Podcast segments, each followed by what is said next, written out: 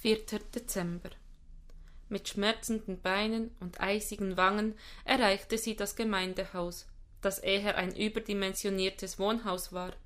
Es beherbergte eine evangelische Freikirche mit überschaubarer Mitgliederzahl.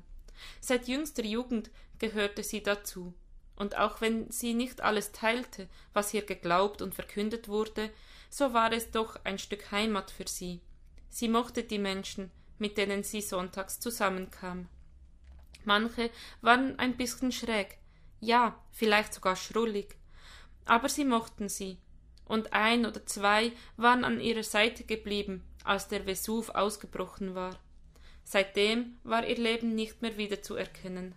Auch sie selbst hatte sich nicht wieder erkannt, musste sich auf die lange Suche begehen, um herauszufinden, wer sie eigentlich war der denkbar schlechteste Zeitpunkt, denn ihr hatte die Kraft gefehlt. Burnout. Das klang so schick und harmlos, nach einem fleißigen Menschen, der es ein wenig übertrieben hatte. In Wirklichkeit war es das Ende eines langen Prozesses, der Überforderung, flankiert von der Unfähigkeit, Nein zu sagen. Kinder, Haushalt, Arbeit im Büro der Tischlerei ihres Mannes und dann die Kirche, der Kindergottesdienst, den sie jahrelang geleitet hatte, Gemeindehaus putzen, im Pennerkästchen helfen, wenn Not an Mann war. Wenn mal nicht Not an Mann war, immer dabei, wenn eine Veranstaltung anstand, Seelsorge für viele Menschen, die gerne zu ihr gekommen waren, weil sie so gut zuhören konnte. Das alles hatte sie gerne getan. Es war schön gewesen. Nur hatte sie vergessen, auch etwas für sich zu tun, bis ihr Körper sie dazu gezwungen hatte und da war es zu spät. Denn unser Körper kann so unglaublich viel wegstecken. Er läuft nicht über, wenn es zu viel wird. Er dehnt sich aus.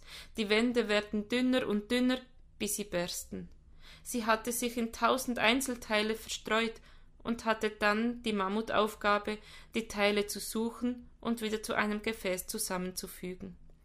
Als sie zerschlagen am Boden lag. Ein unmögliches Unterfangen für einen Menschen. Sie hätte Gott gebraucht, doch der hatte geschwiegen. Obwohl er immer ihr Halt gewesen war und sie letztendlich das alles für ihn getan hatte, hatte er geschwiegen. Und das war die größte Katastrophe.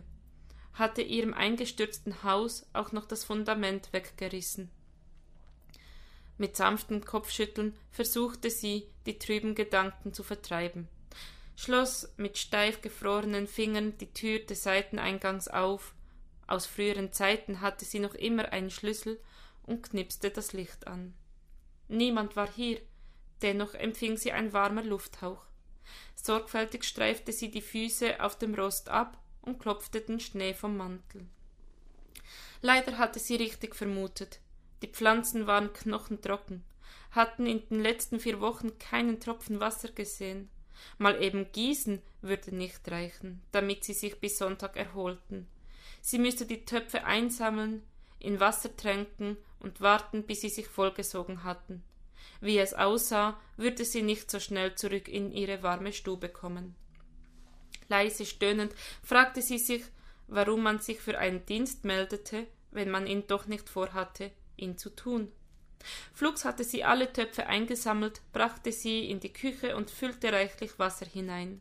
In der Kapelle nahm sie Platz und wartete ab. Ihr Blick streifte zum Kreuz. Er war noch ein wenig spürbar, der Riss zwischen ihr und dem Gott, der versprochen hatte, immer bei ihr zu sein. Sie biss sich auf die Lippen, konnte sich gut an den Moment erinnern, als ihr Glaube damals zerbrach. Es war, als der Arzt zu ihr gesagt hatte, dass sie nie mehr arbeitsfähig sein würde. In ihr hatte es plopp gemacht. Viel später, als ihre Wunden zu heilen begannen, kam auch langsam ihr Glaube zurück. Nicht mehr so unbeschwert wie zuvor, vielleicht weniger naiv, doch in jedem Fall genug, um sie zu tragen. Aber trotzdem hatte es wirklich so weit kommen müssen? Müde schloss sie das Gemeindehaus hinter sich ab, nachdem sie alles erledigt hatte. Was für ein scheußliches Wetter. Aber es nützte nichts. Sie musste sich noch einmal durch das Schneegestöber kämpfen, durch die Kälte stampfen, über den Weihnachtsmarkt, durch die Gassen der Altstadt. Die Blasmusik aus den Lautsprechern vertrieb ihre trübe Stimmung. An einer Bude erlag sie dem köstlichen Röstduft, und er stand ein Beutel gebrannten Mandeln und Mutzen mit reichlich Puderzucker. Manchmal war ein Sofa nicht genug, um einen Tag ausklingen zu lassen. Mit dem Einbiegen in, die, in ihre Altstadtgasse konnte sie den schlimmsten Wind hinter sich lassen. Wie eine Umarmung nahmen die Fassaden sie auf. Sie konnte verstehen, warum der Obdachlose hierher kam. Es schien ein vergessener Ort mitten im Stadtgewimmel zu sein. Das war es ja, was auch sie so sehr an ihrem Zuhause liebte. Erleichtert musterte sie die unberührte Schneedecke in der Nische. Gott sei Dank war er nicht hier. Sie hoffte für ihn, dass er einen sicheren Platz gefunden hatte. Mit klammen Fingern öffnete sie ihre Tür. Warme Luft streifte ihre Haut, gefüllt mit dem Duft von Fachwerkbalken und gelöschten Kerzen. Heimatduft. Herrlich. Es gab nichts Schöneres auf der Welt außer Vanille-Zimttee vielleicht, und genau den würde sie sich jetzt kochen.